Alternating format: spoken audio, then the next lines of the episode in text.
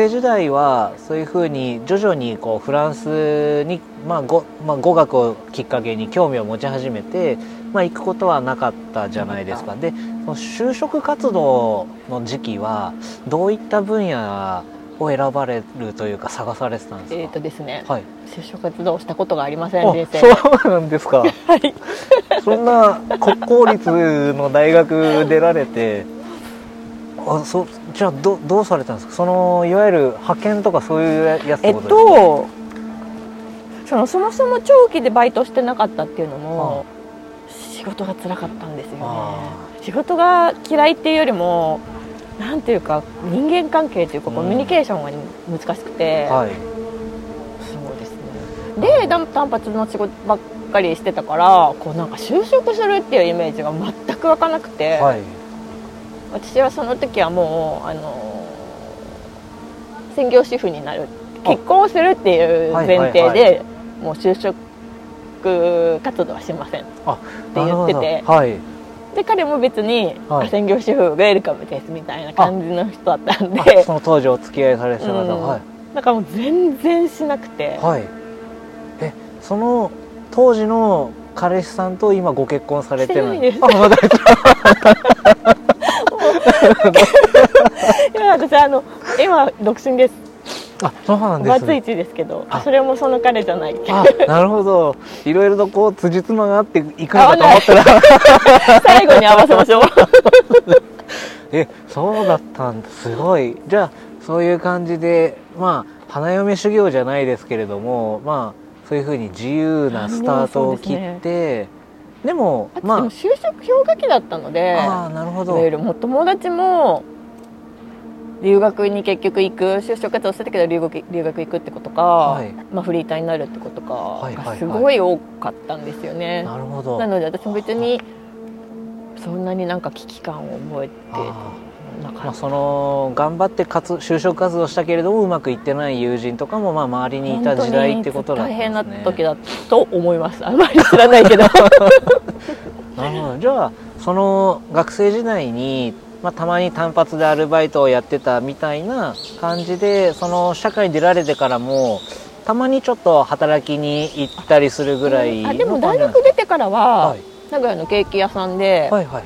えー、とレストランもちょっとランチ併設しているようなはい。コースの、そこで結構長期的に働いて。働いた。それはすごい今でも役に立ってるうんうんし、うん楽しかったですね。ああなるほど。じゃあその頃のレストラン兼ケーキ屋さんで、まあ、ある程度ちょっとお金が貯まったタイミングで先ほどのそのご友人の留学先に遊びに行かれるみたいなきっかけが出えってくるんと卒業してそうですね。多分そこのバイト途中で1回1ヶ月ぐらい行って、初めてフランスに行ってで、はい。その後まあそのバイト中に自分でももう年に1回1ヶ月どんどん行くぞみたいな感じでずっとフランスに行くためにバイトしてるっていうのあそもそも結婚はなくなったんで。ー結構早いタイミング そこでなくなったんで。なるほど。じゃあそういうふうに、まあ、目標があるから仕事も頑張れるみたいな形で、でその1回目その初めて行かれたフランスの街はどこに行かれたんですか？そのパリについて、はい。友達が留学してたのがリヨンっていうは大きなちょっと南の町なんですけど、なのでパリからリヨンまで行って友達の、まあ、寮に泊めてもらって、あと私卒論でクリュニー修道院っていう修道院について書いたんですけど、はい。それがまあリヨンからちょっと電車で1時間ぐらいで行けるようなところだったんで、はい、そこに行ったのかな。ああなるほど。でそこの1回目初めてフランス行ってから一気にフランスが大好きになったって先ほど話してくださいましたけど、特に何が衝撃だったといいますかぐっとフランス愛が強まるような出来事だったのか。えーとねなんか教科書の中だけだったフランス語をはい。使って生きてる人たちがこんなにいるんだっていうのはまずびっくりしたのと、はい。あとはフランス人のなんかその態度というかこう接してくれる感じ、すごい居心地が良くて、うん。それでもうがっつりと。なるほど。本当なんかそうか。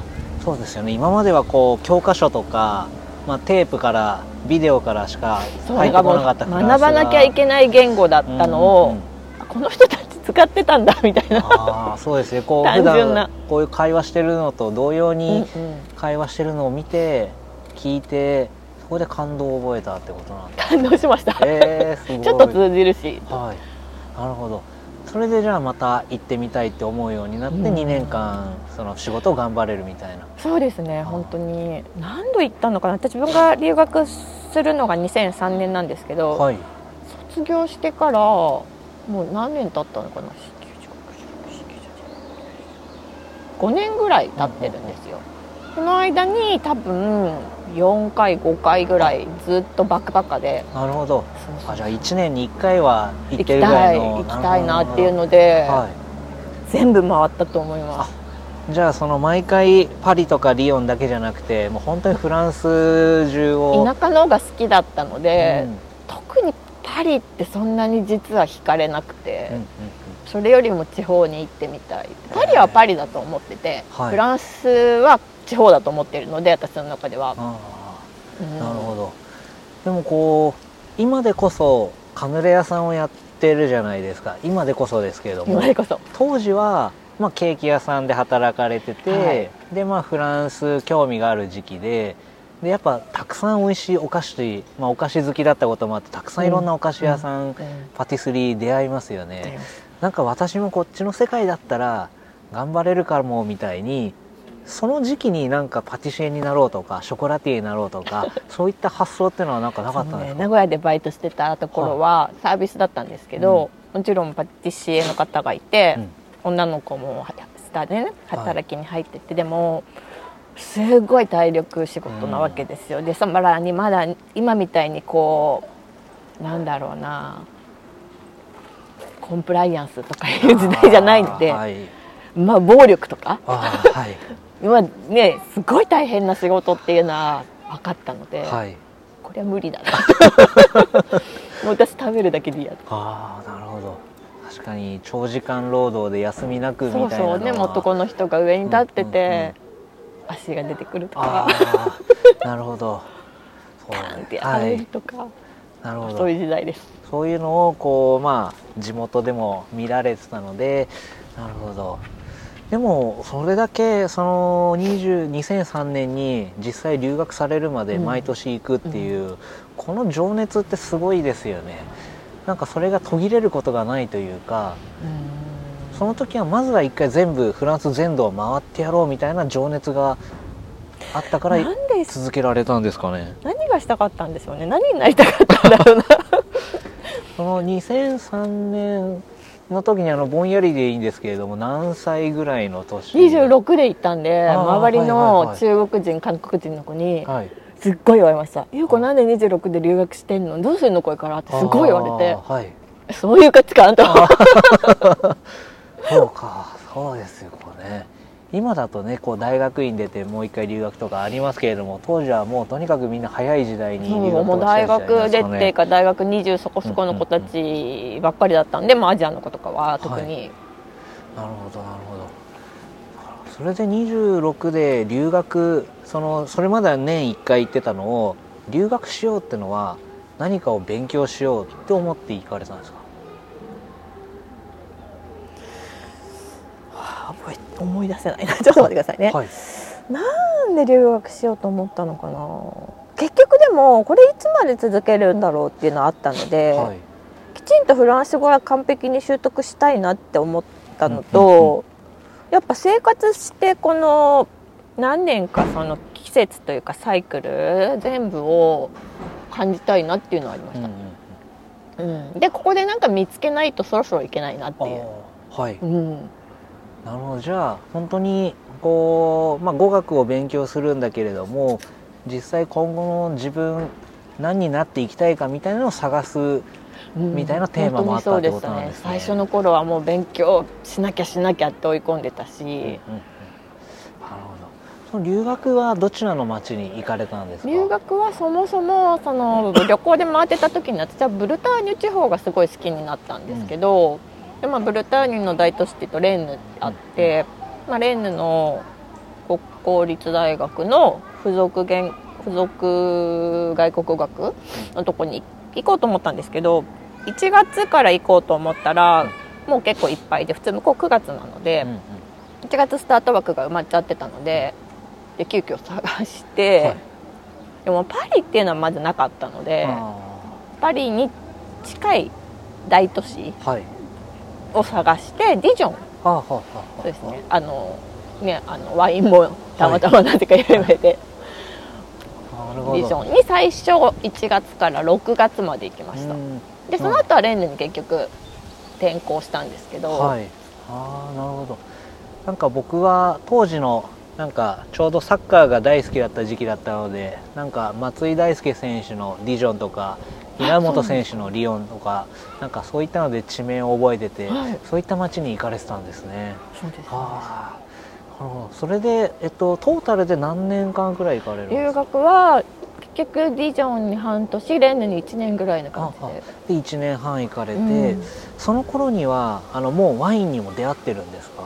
そうですね。ワインはもう好きだったんですね行った時から、じゃあもう現地の美味しいワインもたくさん飲みつつ、いやでもね本当に自分のお金で行ったのであ貧乏留学生なので、はい、そんななんかレストランに行くとかはなくスーパーの5ユーロワインを買う。うんうんうん。ユーロだった？あユーロだ。あ。5ユーロワインを買うとか。はい。5ユーロで結構奮発ですね。でもそうですね。2003年とかだと1ユーロ150円とか160円くらいですかね。でもね始まったばかりなんであ120ちょっととか。ぐらいで。あ130あうん。まあでもそうか600円700円ってこう、ねまあまあまあ毎回はまあ。まあ買えるのちょっと大それでも十分美味しかったので。そう。へえでその1年半の留学でそのやりたいことっていうのは見つかったんですか、結局、日本語教師になろうかなってその時は一瞬思ったんですよ。はい。すごい教えてくれてたフランス人の先生はい、に影響を受けて。うん、うんでもなんだろうな。うーんいきさつ忘れちゃったんですけど、まあ、帰ってきてから蓋を開けたら名古屋で翻訳の会社にあ。ちゃんと会社にいいにそこで初めて。はいはい。でもすごくそのさまざまな今までの経験が生かされるといいますか。うんうん。あーでもじゃあそこはちゃんと会社員に就職されて。就職しました でも初就職になるんですかねそこが。ねえよく取ってくれましたよね。いやいやいやでも実績というか経歴がすごく華やかといいますか国公立出られてうん。フランス留学もされてて。うん。いや